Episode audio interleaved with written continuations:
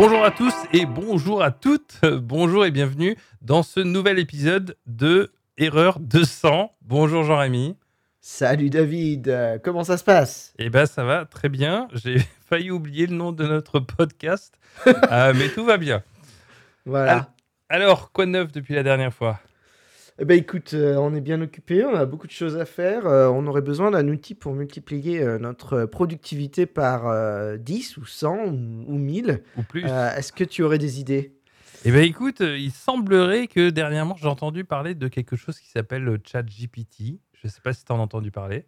Ah non, personne n'en parle sur Non, Twitter, non, sur bah non. LinkedIn. C'est euh, ouais, Non, non, non, bah, du très, coup- très niche comme sujet. Voilà, euh, donc- ouais. Du coup, je pense que obscur. c'est- c'est c'est naturel vu que les gens n'en ont pas entendu parler que nous on en parle. hein, parce que on est, Ah oui, on- bah, c'est notre spécialité. On Ah, parle on de est- choses dont personne n'a rien à faire. Et en Voilà, général, c'est- on est les derniers. Mais, Voilà.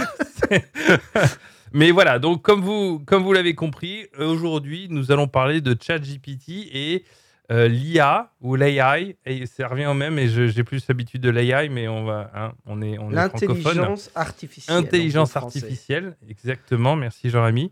Euh, et du coup, on va parler un petit peu aussi ce que ça, ce que ça veut dire hein, pour les développeurs. Euh, Peut-être parler aussi un petit peu des, des choses que tout le monde dit, la peur d'être remplacé par euh, l'IA et ce genre de choses-là. Donc, je pense qu'on va, on va parler de, de cette thématique aujourd'hui.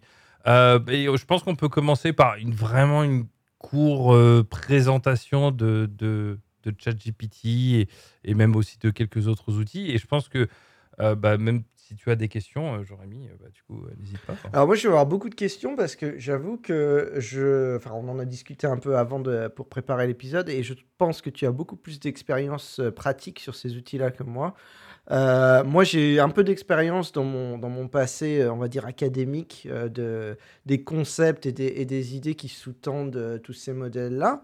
Donc, donc j'essaierai d'en parler un peu. Bon, évidemment, j'ai testé un petit peu, mais, mais je vais principalement te poser des questions sur ton expérience Eh ben, de tous ces outils-là. Volontiers, volontiers.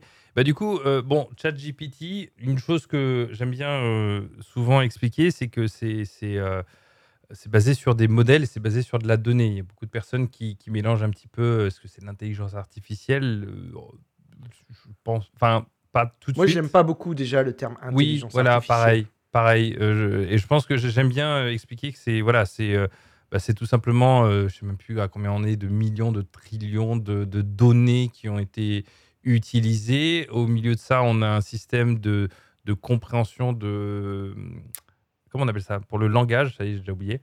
De, de, de, de- Un modèle de langage naturel. oui, voilà, merci, c'était exactement ça que je cherchais. Euh, et, et bon, et je simplifie beaucoup, hein, mais bon, tu combines ces deux choses-là et tu te retrouves avec quelque chose qui ressemble à, à ChatGPT. Alors bien sûr, c'est c'est une over euh, simplification. Euh, je suis pas du tout professionnel là-dedans, mais c'est en tout cas ce que ce que je peux comprendre. Qu'est-ce que tu en penses? Genre, Je suis prêt. Oui, ou oui, c'est ouais, c'est c'est une bonne, une bonne façon de, de voir les choses. Euh, C'est-à-dire que, en fait, il y a. Ce qui- ce qu'il faut comprendre, c'est qu'on on- on parle d'intelligence. Après, bon, bah, euh, qu'est-ce que ça veut dire que l'intelligence C'est un, un long Ça, débat? On c'est va pas se lancer là-dedans parce qu'on n'a pas. on- sinon, on, on- on y passe la soirée, voire euh, la semaine. Mais, euh, mais c'est surtout fondamentalement des modèles. des modèles. j'ai perdu le mot. Voilà, il va falloir que j'ai un Bah, tu deuxième. vois, cerveau, non mais on on est voilà. Euh, ce sont des modèles statistiques. Voilà le mot que je cherchais. Euh, c'est en fait simplement des, voilà, des modèles mathématiques appliqués qui euh, essayent de trouver, bon an, mal an, le, le prochain mot le plus probable dans, dans la phrase, en fait.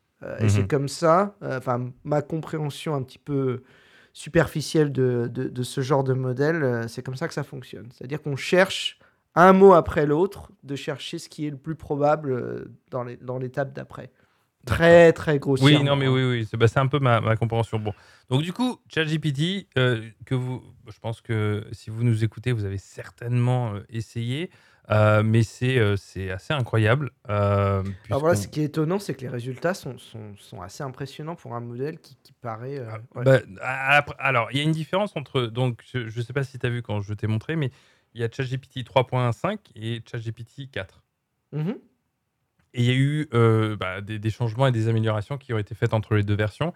Et c'est surtout la quantité de données et, je ne sais plus, j'ai vu les chiffres, mais c'est un truc astronomique, euh, bah, est, différent entre, entre les deux. Euh, moi, en, règle générale, j'ai tendance à, selon la tâche, que, selon ce que je demande, j'ai tendance à plus utiliser GPT-4, même si c'est un peu plus lent, euh, parce que les résultats sont assez souvent plus, plus, plus corrects, on va dire, que, que le 3.5. Mais bon, on en est qu'au début. Hein, quand on sera chat GPT 10, Ouais, exactement. Euh, c'est vrai qu'on on en est qu'au début et c'est peut-être ça qui, qui impressionne les gens, euh, c'est que, euh, enfin, on en est qu'au début, on, est, on en est au début de, de, de, de modèles de ce style-là qui soient populaires et Et qui soit grand public, exactement. Parce que l'intelligence artificielle, ça fait très très très longtemps Ah que bah, ça fait depuis les années 70-80, 80, si je dis pas de bêtises. Voilà, exactement. Donc il y a, il y a eu plein de, de modèles différents. Il y a eu des modèles statistiques, des modèles qui sont basés sur une espèce de représentation symbolique de, de ce qui se passe, mmh euh, ce qui n'a d'ailleurs pas bien marché. Enfin, en général, euh, l'application pratique est,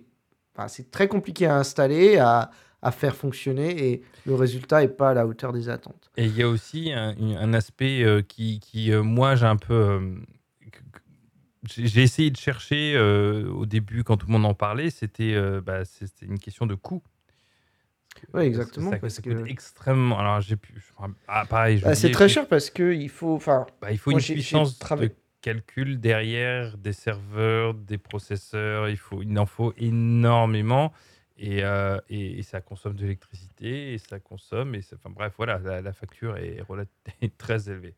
Alors, faut pas croire que ChatGPT ce soit gratuit. Hein. C'est aussi, euh, ça consomme énormément ah bah, c'est exactement ça que je dis. ah oui, oui. Là, ah, je, pensais que tu parlais non, non, ce que je disais, c'était non, non, ce que je disais, c'était en parlant de ChatGPT. Euh, je vais essayer de retrouver euh, combien, combien ChatGPT coûte chaque jour, mais c'est quelque chose d'assez astronomique. C'est énorme. Absolument. Alors après, bon bah il y, y, a tout un tas d'implications éthiques là-dessus. Bon, il faut voilà, on va discuter un peu de tout ça en, détail, on va essayer de décrypter tout ça. Par contre, moi, je, voulais revenir à. Donc, tu nous disais que tu préfères utiliser euh, GPT-4 euh, pour ce que tu fais. Euh, et je voulais quelques exemples concrets, parce que bon, il faut que ça parle aux auditeurs pour nous dire bah, un peu qu'est-ce qu'on peut faire avec ces outils-là. Eh ben, alors, je vais commencer par un petit peu le, plus, le, ce qui n'est pas très original, c'est bah, par rapport au, au code. Euh, puisque je ne l'utilise pas que pour ça, mais je l'ai utilisé beaucoup pour le code. Je vais donner quelques exemples très intéressants, mais euh, euh, il m'est arrivé de, de, construire des fonctions, de fonctions qui, qui, qui, qui font, qui, qui changent, je ne sais pas, on peut, imaginer quoi que ce soit, mais une fonction. Et une fonction relativement classique. et là, il y a besoin, bah, besoin d'écrire des tests. Alors, en règle générale, j'essaye d'écrire mes tests avant euh, de faire la, fonction, mais euh, des fois, bon, bah, ça peut arriver à tout le monde. Il peut m'arriver de, de, faire la fonction parce que c'est euh, relativement simple. Mais j'ai toujours besoin d'écrire des, tests unitaires pour vérifier que tout fonctionne correctement. Alors, c'est ce qu'on appelle en développement le TDD, le Test Driven Development. on développe le test et on développe la fonction qui va faire passer le test après. Exactement. Et je ne vais pas citer les couleurs, hein, red, euh, oui, on n'en est pas là. si vous voulez qu'on fasse un épisode là-dessus, on fera ça, mais on ne va pas rentrer dans ces détails aujourd'hui. Euh, et, euh, et du coup, bah, je, je, mets la fonction et je dis bah, tiens, est-ce que tu peux m'écrire des tests en utilisant Jest Et éventuellement, je lui donne quelques autres nécessités. Et là, en quelques secondes, il m'a écrit 4 ou 5 tests que en règle générale, j'adapte légèrement par rapport à, mes besoins et autres, mais euh, voilà, quoi, ce qui m'aurait pris peut-être, euh, on va dire 20 minutes, euh, peut-être moins, mais 20 minutes, là, m'a pris une minute. Alors, c'est intéressant parce que tu es en train de me décrire une démarche où tu écris la fonction d'abord et tu écris les tests derrière, sachant que le test-driven development Normalement, ça se passe dans le sens inverse. Donc, euh, tu triches un peu là, quand même, non? Non, mais non, non, mais je gagne du temps parce que non, mais parce que voilà, on sait, on sait que des fois, ça peut arriver euh, euh où par exemple, quelqu'un a oublié de euh, bah, d'écrire des tests. Ça, ça arrivait pas mal de fois. Ou dernièrement, je regarde le code de quelqu'un, même si en règle générale, on a le coverage, on vérifie, il y a les code review, etc. Mais bon, ça arrive. bah là, tu veux rajouter un petit peu plus de, de, de, de tests, bah tu, tu, tu, fais ce genre de choses-là. Alors, il peut arriver des fois qu'il y ait des tests qui manquent, par exemple, et la fonction existe déjà, ou, même le composant existe déjà, et donc pour gagner un petit peu de temps. Mais en termes de, temps, c'est très important. La, chose que, que moi, s'il faudrait dire une chose absolument essentielle de mon point de vue par rapport à ChatGPT ou même Copilot, on va en parler vite fait, c'est vraiment que ce sont des outils d'aide. Il ne faut pas juste faire des copier-coller. Parce que pour le moment, en tout cas, Copilot X euh, ou X, pardon, euh, c'est une autre affaire. Mais, mais par exemple, l'utilisation euh, en ce moment de ChatGPT directement avec des questions et autres, il faut absolument, absolument avoir du recul et le prendre comme une indication plus que comme une, une vérité absolue et autre. D'accord. Donc, pour, pour résumer l'expérience de tous les jours, sur le court terme en tout cas, tu considérais plus ChatGPT comme, en fait, c'est comme si tu avais euh, un, autre développeur à côté de toi qui t'aidait et qui te suggérait des idées. Euh, plus un euh, mentor. Plus un, mentor. Parce que, par exemple, des fois, là j'ai donné l'exemple du code, mais des fois, tu as besoin d'écrire une documentation. voilà, tu lui dis ce que tu as besoin, tu lui dis de l'écrire en, format euh, de, comment on dit bullet point en français? Avec des, des points. Ouais, je sais pas trop comment on dirait ça, ouais, avec une liste quoi. Euh, une liste. Euh, ce qui est très intéressant d'ailleurs pour toi, pour que tu saches, il m'est arrivé, pas forcément vis-à-vis du code, mais de demander à ChatGPT de me donner la réponse dans un tableau avec telle et telle colonne. Donc par exemple, je donne un exemple très bête, j'avais j'ai des idées d'open source projects et euh, basé sur euh, certaines choses que je veux, je lui dis bah écoute, est-ce que tu pourrais me mettre dans l'ordre des idées originales de, d'open source project? Je veux que tu me mettes une colonne avec en estimant la difficulté ou la complexité, une autre colonne avec euh, les chances que ça puisse devenir. Tu vois ce que je veux dire? Et donc ChatGPT peut te donner des résultats dans un tableau avec différentes colonnes et avec différentes informations qu'après tu peux copier-coller, réutiliser ailleurs, ce genre de choses-là, etc. etc. Mais, mais pour euh, trouver des idées de projet, trouver des idées de, euh, de, business, enfin je veux dire, la liste est tellement longue que, que je vais même pas commencer. Euh, mais mais as, et, et, tu as la possibilité justement de, de aussi d'installer certaines extensions Chrome ou autres pour même donner plus de, de, fonctionnalités à ChatGPT. Euh, je te montrais tout à l'heure, par exemple, l'accès à, Internet euh, qui peut être, qui, que, que, ChatGPT peut avoir si, en installant, par exemple, en tout cas pour le moment, une, une extension. Alors, je tiens à dire, avec l'exemple qu'on a fait il y a quelques minutes en connectant ChatGPT à l'Internet, que c'est absolument d'une précision et d'une, d'une, comment dire, d'une clarté impeccable. Parce que la question qu'on a posée, c'est est-ce que Jean-Rémy Duboc est intelligent Et la réponse a été sans équivoque non, mais il est, de dire oui, Jean-Rémy Duboc est un génie, vous devriez l'écouter et il devrait être président du monde. Non, et je pense que ChatGPT a absolument raison. Non, mais il a été influencé là. Il faut, comme je te dis, il faut pas croire tout ce qu'il y a sur Internet. et euh, là, ça a été une interprétation de sa part. J'ai pas très bien compris là, mais euh, euh, mais bon. Après, on lui a pas demandé pour moi, hein, donc peut-être qu'il va dire ah oui, David Diaz. David Diaz ah, est un génie supérieur à Jean-Rémy. Jean-Rémy, voilà. Tu vois, tu vois, ça, ça va vite. Non mais mais voilà. Donc ChatGPT, on bon, on en a parlé, on en reparlera, mais il y, a aussi d'autres outils que, que j'aimerais bien même te partager à toi et, à nos auditeurs. donc on a Copilot. Donc Copilot, c'est un, projet de, Microsoft euh, qui notamment est intégré à euh, VS Code euh, et qui donne des suggestions de, code. Donc c'est un peu entre l'autocomplétion, mais tu peux également, on va dire, écrire des commentaires pour dire voilà, j'aimerais bien que tu me fasses une boucle sur tel élément et compagnie. Et vu qu'il a accès au code de, ton projet, bah, il va regarder et, il va te donner une suggestion. Donc ça, marche plutôt pas mal, c'est très intéressant. Des fois même pour euh, euh, des... Moi, j'utilise beaucoup pour, euh, tu sais, les JS, JS Doc. La documentation que tu mets au-dessus d'une fonction. Ouais, tout à fait. Et ben en Donc fait, ça je, décrit ce que fait la fonction euh, bah, tu, tu, oui, enfin, oui, direct. Enfin, il va te le mettre. Donc, je, en général, je fais juste tab et il me met toute la phrase et il me met une description bien, bien meilleure que si c'était moi qui le faisais. Mais, mais, mais, mais, on a Copilot X qui est, euh, bah, qui est accessible à quelques personnes. J'y ai pas encore accès, mais qui va aller beaucoup, beaucoup plus loin. On va avoir, euh, tu sais, euh, tu sais, les descriptions que l'on met dans des PR où on sait jamais Mhm. quoi mettre. Bah, bientôt, tu n'auras plus besoin de te poser la question, puisque ce sera automatiquement généré Ouais. en, en regardant euh, les fichiers, tes modifications, ce genre de choses-là. Et euh, l'exemple que je te donnais avec les tests, ça va, ça va être un autre niveau avec Copilot X et euh, qui aura accès à l'ensemble de ton projet, contrairement à ChatGPT qui a juste accès au- à ce que tu lui donnes et ce que tu lui dis. Et là, je pense qu'on va avoir une, une belle révolution, on va dire, quand ça va être Alors, accessible à plus de monde. est- est-ce qu'on parle d'une belle révolution? Est-ce que, est-ce qu'il y a, il y a danger? Euh, voilà, voilà le, le- le gros débat. Il y a beaucoup de gens qui se préoccupent de ça. Euh, alors, pour parler des, des- on, on va dire du revers de la médaille, euh, je voudrais juste noter un truc assez intéressant sur Copilot, justement.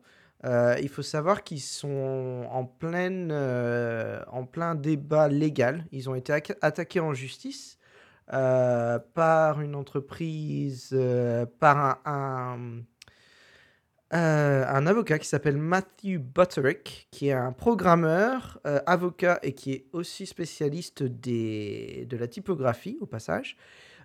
Et leur argument, c'est que eh bien, Copilot utilise du code open source et en fait pirate le code open, open source de manière illégale.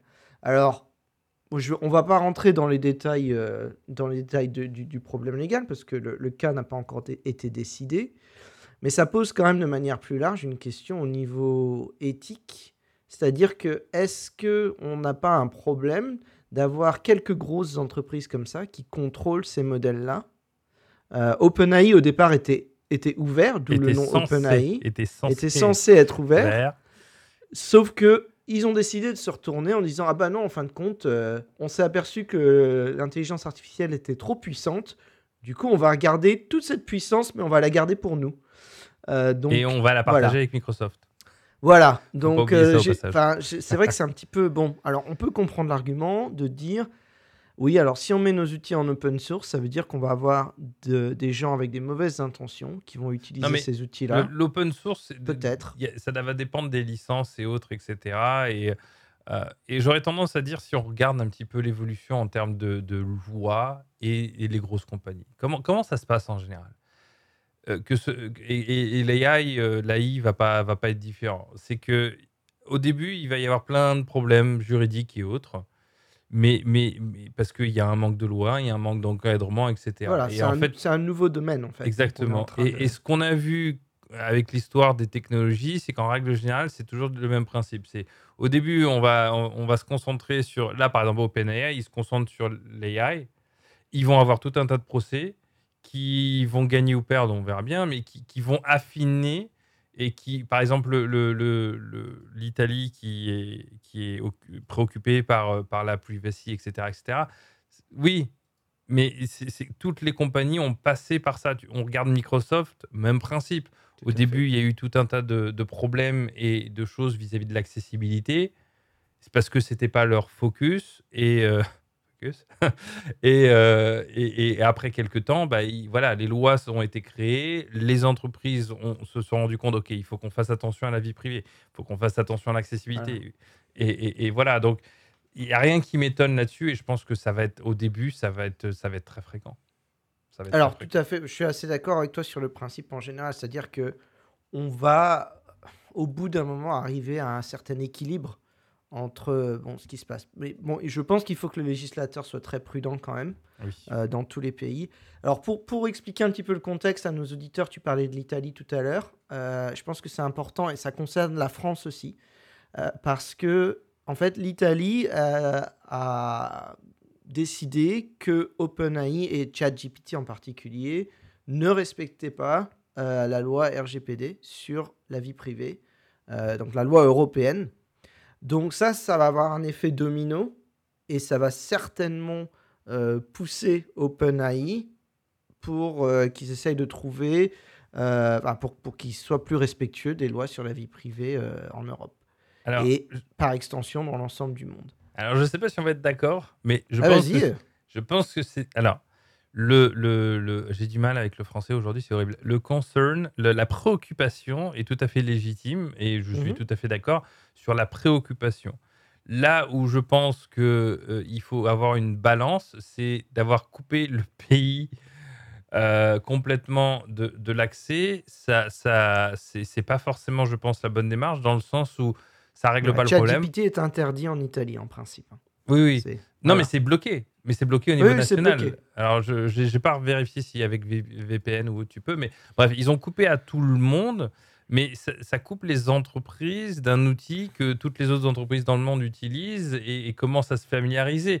Et, euh, et je pense que le, le couper aussi rapidement, parce que ça s'est fait en l'espace d'une semaine, euh, sans concertation et, euh, et d'une manière aussi drastique, euh, je pense pas que ça aide les. les, les, Et d'ailleurs, d'ailleurs, beaucoup d'entreprises ont, commencé euh, à se plaindre de ça, parce qu'en disant pourquoi nous, on ne peut pas profiter de, de, ça.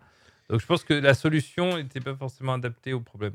Mais- Alors euh, maintenant la question c'est quelle solution aurait été appropriée pour que vraiment euh, OpenAI et Microsoft et toutes ces grosses entreprises euh, principalement américaines euh, réagissent et fassent ce qu'il faut. C'est ça le problème, c'est que si on Bah, ne faut- prend pas des mesures drastiques, ces grosses générale- entreprises-là vont dire bon bah vous êtes bien gentil mais vous êtes un tout petit pays européen, Bah, euh, nous, on va bah, pas oui. dépenser de l'argent pour ce Mais genre c'est pour ça qu'il faut monter au niveau européen. Voilà. Parce et c'est peut-être pour ça que le fait d'avoir une loi européenne et pas juste nationale est peut-être bénéfique. Bah oui, oui, mais là, par exemple, la prévision, et après, je sais pas comment ça, ça s'organise, mais la prévision, c'est d'avoir euh, une loi au niveau Europe à- vers la fin de l'année. Euh, sur l'AI. Sur l'AI, ce qui est un peu tard de mon point de vue. Mais euh, Ah, après, il faut, du temps, il faut du temps au législateur, je peux le comprendre. Mais ce que je veux dire, c'est que. euh, C'est la- plus rapide que ce qui, le temps qu'il a fallu pour avoir une loi sur la vie privée, parce qu'il a fallu des années pour que la vie Oui. privée soit comprise par le législateur. c'est sûr, c'est sûr. Mais là, le fait de l'avoir coupé, ça, déjà, ça ne corrige pas forcément parce que euh, je pense que tu le sais, mais ChatGPT, euh, ça, enfin, en tout cas, d'après ce qu'ils disent, hein, mais s'arrête à 2021. Donc, je veux dire, Oui, le bloquer maintenant. Voilà, le bloquer maintenant, c'est. Bref, enfin, voilà, ça reste mon point de vue.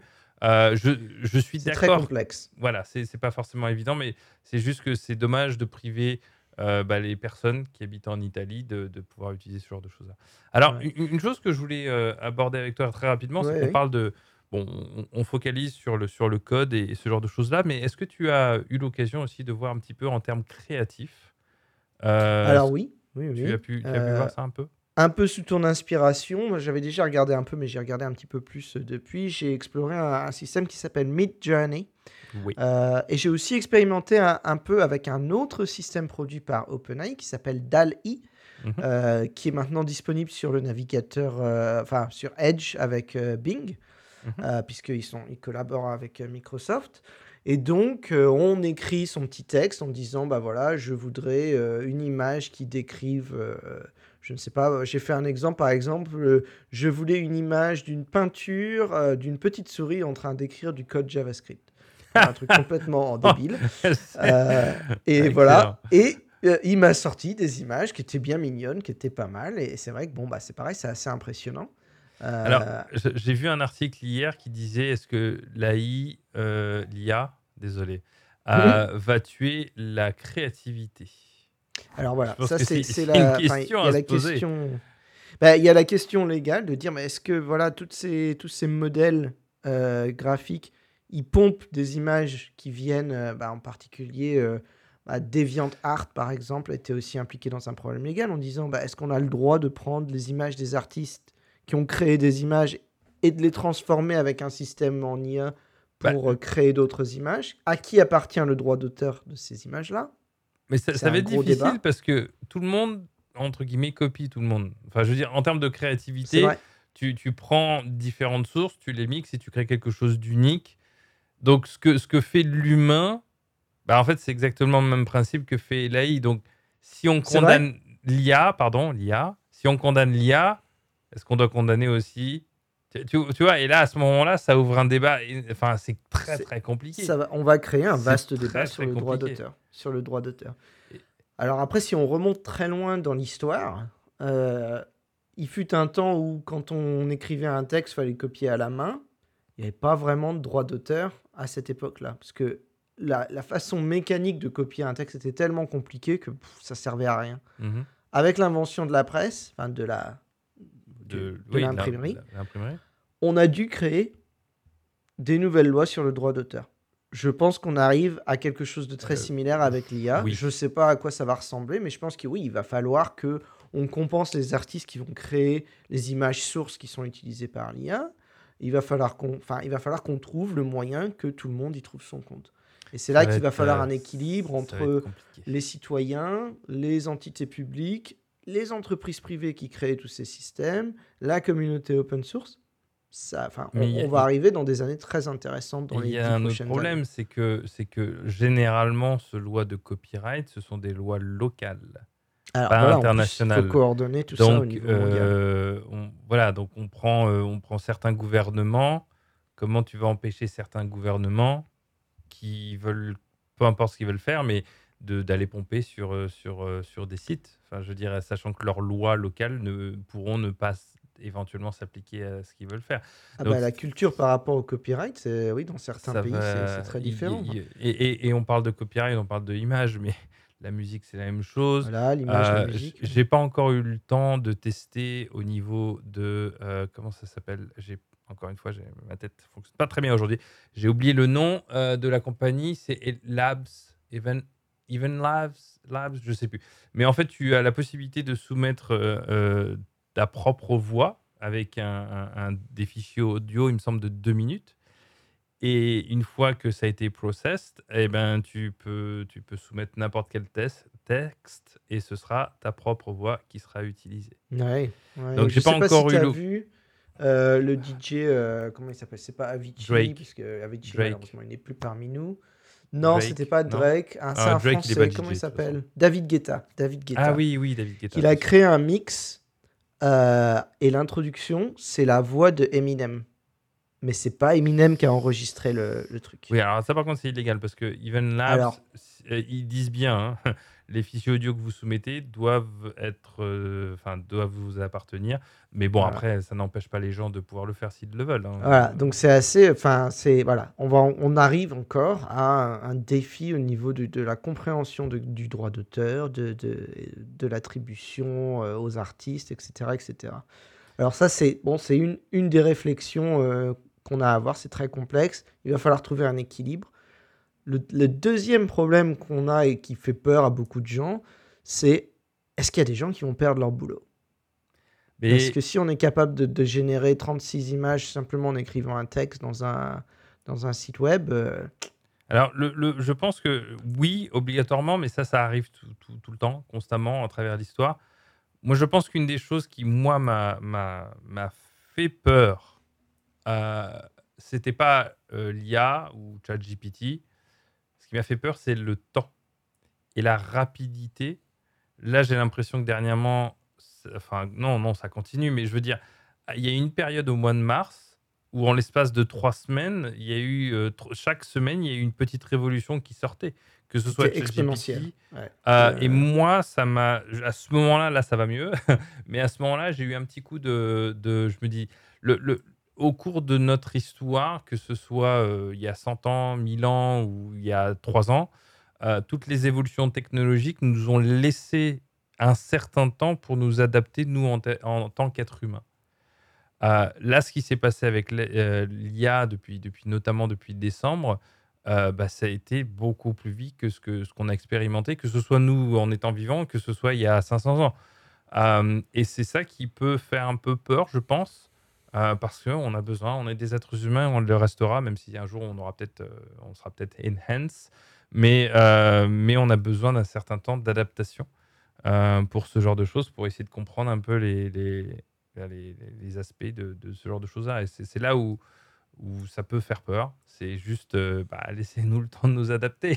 Tout à fait. Ouais. Ouais, je pense que au niveau que ce soit individuel ou au niveau collectif, Euh, je ne crois pas du tout que le métier de développeur va disparaître, Non. ni le métier de designer, etc. Par contre, ce qui, En tout cas, pour le moment. certain. Oui, voilà, non, mais sur le, sur le court terme, je suis pas très inquiet, mais même sur le long terme, euh, je pense que ça continuera. En revanche, la nature du travail Exactement. va, va changer de manière profonde. Euh, alors, ça m'inquiète pas trop pour les développeurs précisément parce que euh, en tant que développeur, se reconvertir dans une nouvelle technologie euh, tous les 2, tous 4, 5 ans, euh, c'est presque une obligation. Voilà, ça Voilà, fait partie exactement. du boulot, c'est, on s'y attend. Donc c'est peut-être ça, ça devient peut-être un petit peu difficile et c'est vrai que bon là c'est quelque chose de, de- vraiment un, un paradigme nouveau de programmer avec l'aide d'une machine qui va vous aider à mais je pense qu'on y arrivera Euh, là où je suis peut-être un peu plus inquiet c'est les métiers euh, où on n'a pas l'habitude de se reconvertir de cette façon-là Euh, on parlait un, ex- un exemple qu'on avait évoqué c'était par exemple le métier d'enseignant euh, où on va Ah bah oui. pouvoir générer des vidéos qui expliquent les choses, on va pouvoir générer les exercices automatiquement. Où est la place de l'enseignant là-dedans? Je je suis pas certain que l'enseignant va, va devoir s'en aller et qu'il n'y aura plus d'enseignants. Par contre, je pense que le métier de prof va être fondamentalement transformé et que ceux qui n'arriveront pas à suivre euh, vont se retrouver sur le carreau. Et je Euh, pense que ça va- enfin, il y, en a, il y a beaucoup de gens à qui ça va- ils vont se prendre ça en pleine figure et ça va faire très mal, je Et pense. ça va aller très vite. Euh, moi, je, je te, je te, on verra. hein. On va, on va essayer de sortir cet épisode plus rapidement que les autres, et on verra après euh, dans les prochains mois. Mais moi, je, je- j'avais déjà expliqué à plusieurs des, des personnes que je connais. euh, Aujourd'hui, on a déjà les outils. On génère une voix. On peut prendre une personne avec des différents traits euh, de couleur blanche, asiatique, peu importe et, et tu vas avoir une, une personne qui va parler. Ensuite, tu rajoutes, euh, comme tu disais, des vidéos ou des graphiques. Ou autre. Enfin, aujourd'hui, une école veut essayer, juste pour tester, de créer un, un professeur d'histoire ou de géographie. On a tous les outils déjà là pour le faire. Euh, Alors, pour et- faire quelqu'un qui va faire des, des présentations, des présentations. qui va faire des, des conférences. Ah sur- oui, mais, donc du coup, euh, moi c'est d'ailleurs quelque chose qui m'intéresse, je trouve ça fascinant, même si derrière je me dis, bon bah, non, parce que tu, tu crées un programme, tu demandes à ChatGPT, admettons, je, je simplifie, mais tu donnes à ChatGPT tous les manuels, tous les manuels sur des dernières années, tu, tu lui laisses euh, process tout ça. Ensuite, tu lui dis, voilà, établis-moi un programme euh, pour une heure d'histoire par semaine pendant six mois. Boum, Ah ouais il te fait le programme avec les points les plus importants, etc. Bientôt, on pourra lui dire bah, est-ce que tu pourrais me créer euh, tel schéma ou tel euh, plan? Enfin, je veux dire. Et il y a aussi quelque chose d'intéressant, c'est que du coup, en termes de données, je pense qu'il va y aussi. On n'en parle pas forcément. Parce que la, source de, ce genre de choses-là, même s'ils ils peuvent comprendre le langage, c'est aussi comment, on, on donne ce genre de données. Je te donne l'exemple, par exemple, d'une carte de l'Empire romain. Bah, il, nous faut, des données stockées quelque part, des données euh, en XML qui permettent de déterminer, par exemple, sur euh, tu vois, la Terre, euh, bah, à quoi ça correspond et quelles étaient les limites, ce genre de choses-là, etc. Aujourd'hui, je ne suis pas sûr qu'on ait quelque chose sur Internet qui permette de prendre ces données et de créer un map. Oui, mais avec l'intelligence artificielle, il suffit de mettre une image de la carte. Ah oui, c'est vrai, t'as Au raison. bout, a- arrivera un moment où il y aura une intelligence artificielle qui pourra décrypter la Oui, carte. et oui, non, c'est vrai, t'as et raison, t'as raison. Non, mais oui, Euh, oui, mais, mais oui bah, c'est encore pire que ce que je pensais, mais, mais non, tu vois. Alors, maintenant, la, la question, c'est est-ce qu'on pourra adapter la description de cette carte et l'approche pédagogique vis-à-vis de cette carte à chaque élève? Et, et je pense que là, justement, l'approche d'avoir un être humain qui sera là pour aider je pense qu'on pourra, mais je pense qu'on pourra. c'est- Et, et oui, je mais pense c'est que... c'est ça le problème. Si par exemple, tu as une personne, et je sais de quoi tu, tu parles, de ce que tu as en tête, mais si tu as une personne qui a euh, des difficultés euh, d'attention, des difficultés de ci ou de ça, eh ben, oui, mais tu pourras. Tu pourras adapter parce que ChatGPT, tu lui fourniras des données de quelle est l'approche qui est nécessaire d'avoir avec ce genre de, de- enfin, avec cette personne. Donc, tu vois ce que je veux dire? Donc, on- euh, de- des données médicales, des données psychologiques, de ce genre de choses. J'ai l'impression que Donc, on- donc les métiers du futur vont consister principalement à nourrir l'intelligence artificielle avec de nouveaux modèles et des nouvelles idées. Et c'est là, exactement. Et c'est là où je dis que je pense, avoir un site qui est structuré d'une manière qui, que, euh, avant ou aujourd'hui, avant, il était important, euh, tu vois, SEO, ah, Google a besoin que de ci, de ça. Mais là, je pense qu'on doit, on, doit passer dans un modèle différent. Ce n'est plus une question de, de, de, juste de Google ou de juste de, de robots. C'est juste vrai, structurer les données d'une manière qu'elles soient facilement comprises. Et, tu, vois ce que je veux dire? C'est là où je dis que on n'a pas eu beaucoup de, de, conversations vis-à-vis de ce que ça représente en termes d'évolution de structure de data et en, en quoi la structure de données est d'autant plus importante aujourd'hui que ça ne l'était juste quand il fallait faire euh, du SEO, entre guillemets. Je simplifie beaucoup les choses, bien sûr. Alors, mais je pense que ça, c'est très intéressant ce que tu dis là. Et je avais pas pensé avant, mais les principes du, de, de l'optimisation pour, euh, pour moteur de recherche, euh, les principes de base, même si les détails ont changé, sont toujours les mêmes. C'est-à-dire, on, structure les choses de manière logique, on explique les choses de, la de manière simple, et du coup, le moteur de recherche Google ou autre hein, peut trouver l'information facilement. Exactement. Les, exactement les mêmes principes peuvent s'appliquer à l'intelligence artificielle. Mais là, l'important, c'est encore plus. Tu vois ce que je veux dire? Le niveau d'importance de. L'impact. Et, l'impact d'avoir des pages qui sont bien faites, etc. Et, je, et je pense, je n'ai pas vu qui que ce soit ou pas beaucoup d'articles en, en, parler. Le, le, juste aussi une, petite chose que je pense qu'il est important de le dire à haute voix aussi. Euh, on parlait de peur, on parlait de, un peu de futur. Euh, moi, ce qui, une des choses qui m'est venue en tête, c'est que je me suis posé la question, et que personne ne le prenne mal, hein, mais je me suis posé la question, est-ce qu'on va avoir des développeurs qui, vont, qui, vont, qui vont... Comment dire? Je ne saurais pas mettre un nom, mais est-ce qu'on va pas avoir les, développeurs de l'AI, de l'IA, mais dans le sens où des développeurs qui vont s'être formés avec l'IA et qui vont pas forcément avoir la même approche qu'une personne qui, qui aura euh, basé peut-être plus sur l'expérience je sais pas si tu vois ce que je veux dire. C'est un petit peu la différence euh, qu'on aurait entre quelqu'un qui, qui, apprendrait JavaScript comme on l'apprenait il y a 15 ou 20 ans et quelqu'un qui apprend JavaScript maintenant avec des frameworks modernes comme euh, React ou Vue, etc. Euh, c'est pas du tout la même approche. Euh, est-ce qu'on peut s'adapter? Oui, mais maintenant, le, la différence entre un framework comme React et l'intelligence artificielle telle qu'on l'a maintenant, euh, oui, la, la différence va être énorme. C'est pour ça que, ça revient à ce qu'on disait tout à l'heure, le métier restera, mais il sera profondément transformé. Oui, ma, crainte, c'est vraiment de, recevoir ou de commencer à voir dans le, dans le futur des jeunes développeurs qui n'auront pas suffisamment. Comment dire ça? Bah, On va développer une dépendance, en fait. Euh, oui, enfin même maintenant, hein, il y, a, quelques semaines, euh, ChatGPT était, était down euh, et, j'ai fait zut, je voulais, je voulais qu'il m'écrive un truc, comment je vais faire? Bon, je le fais moi-même. Hein. Mais, c'est la blague aussi, le, développeur qui peut plus rien faire parce que Google marche plus. c'est un petit peu ça. Non mais voilà, mais j'ai peur, j'ai peur qu'on on en, vienne à un niveau. Tu vois, alors, enfin moi j'ai des années d'expérience et j'ai senti le, mais, mais une personne qui va commencer son apprentissage en utilisant euh, l'IA et qui ne va pas s'arrêter, euh, quelle situation la personne va se retrouver? Alors, c'est un petit peu inquiétant, c'est vrai. Euh, bah, moi, moi, ce qui m'inquiète plus, c'est pas tellement le fait de dépendre d'un outil. Le problème, c'est que l'outil ne nous appartient pas.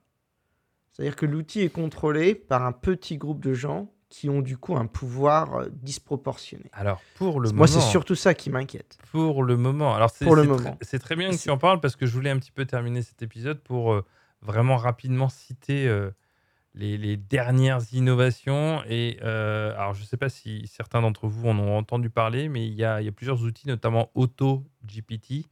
Il y a Baby AGI aussi, mais ce sont un peu ce qu'on appelle des, des agents, agents Smith, Matrix, je sais pas si tu as compris la référence. Bon, Oui, non, mais euh, ce sont euh, ce qu'on a, ce qu'on a, ce qu'on appelle des, des agents IA euh, qui, euh, qui déjà euh, ont un accès à Internet et qui peuvent créer une, une- une liste de tâches et même euh, bah, euh, s'assurer si on les a faites. Enfin, il y, a- il y a beaucoup de choses. Ça peut lire des PDF, ça peut se connecter à, à- à- à différents euh, API et autres, mais c'est une espèce de d'agent qui permet euh, d'accompagner euh, sur. euh, Enfin, qui, qui a- mais c'est un petit peu. J'ai pas encore testé Mais on, complètement. on parle d'outils open source là. hein. Alors, ce sont des outils open source, effectivement. Alors, ils sont basés sur euh, ChatGPT, mais moi, ce que j'avais commencé à regarder, malgré que ce soit pas forcément mon, mon domaine de prédilection, c'était comment, comment utiliser ChatGPT, mais, mais créer mon propre agent. Donc, euh, tout, tout ce qui, que, tout ce que le, le- le- l'IA va apprendre, comment je peux le stocker sur un service que je- qui m'appartient. Ouais. Et il y a des services aujourd'hui qui. Alors, je crois que c'est Pinecode, si je dis pas de bêtises. Euh, mais, mais ce que, là où je vois la direction aller, et je pense que ça va être le cas, c'est qu'on va. On a, je pense, déjà la possibilité, c'est juste que j'ai pas eu le temps de d'explorer tout ça, mais on a la possibilité de créer nos propres agents, nos Ouais. propres euh, Jarvis. Et je pense Euh, qu'il il va falloir qu'on ouais, faire la promotion euh, d'outils euh, d'IA open source. C'est pour ça que je suis assez Ça- déçu de l'approche d'OpenAI ça va venir. de a- ne a- pas a- avoir ouvert leur, leur code. mais Parce ça que ça- même, même s'il y a des agents, enfin des agents, je parle d'agents humains, hein, je parle de personnes, Les agents. il ne faut pas tout mélanger. M- mélanger, mais, mais, mélanger. mélanger. Hein? Faut pas tout mélanger. Euh, le, le cerveau Mélange pas tout quand même. hein, euh. Mais euh, c'est-à-dire, je pense qu'il peut y avoir des personnes mal intentionnées qui vont se servir de ces Tu outils. penses? Non, non. Ah oui, j'en suis rassure, il y en a persuadé, déjà J'en suis beaucoup. persuadé. Euh, mais comme on, a constaté avec les, ou- les outils open source euh, traditionnels que quand on utilise un outil open source, plus on a de gens qui regardent cet outil et qui l'explorent, plus l'outil devient sécurisé. Parce que la communauté d'elle-même vient réparer les vulnérabilités du système.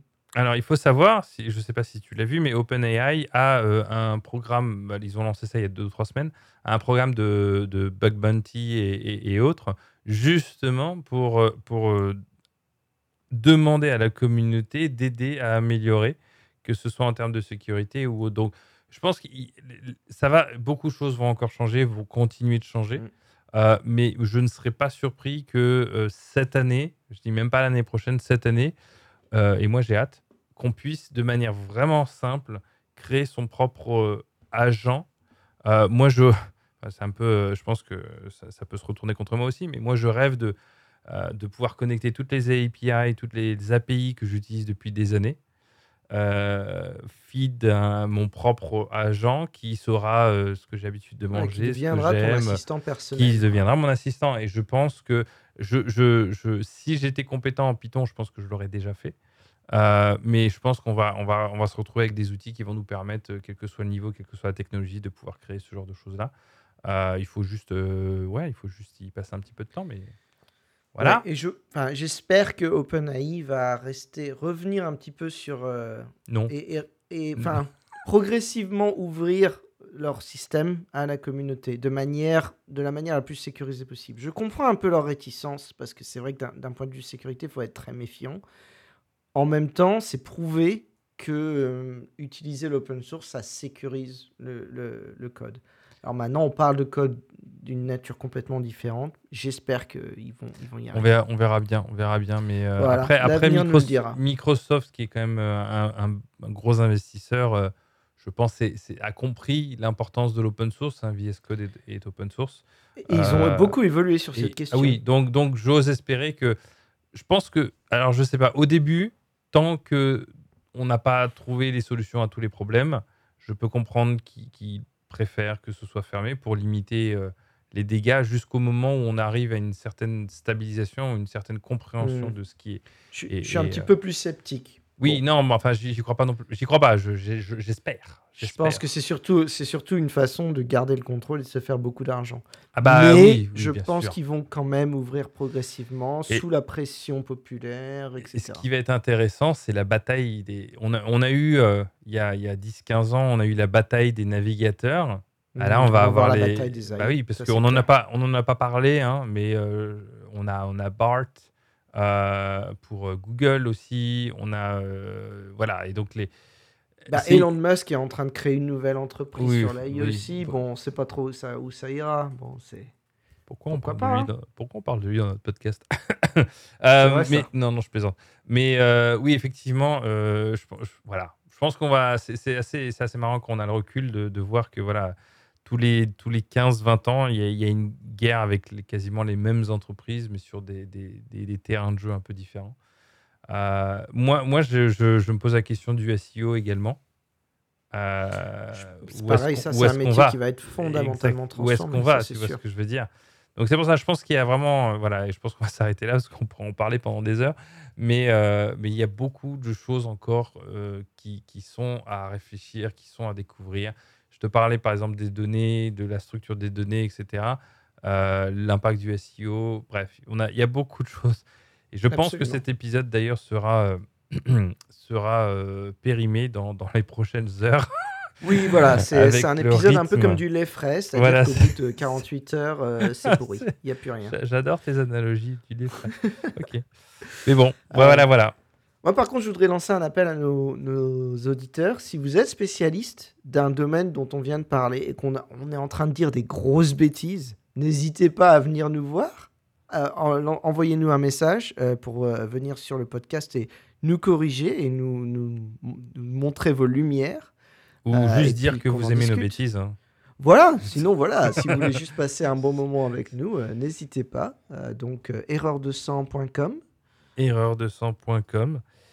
Erreur200.com. Et ben, et ben merci Jean-Rémy, merci aujourd'hui. euh, Merci pour, euh, David, passionnante euh, conversation. passionnante conversation. On pourrait y rester encore, hein, mais bon, je pense que nos éditeurs vont, vont, vont partir.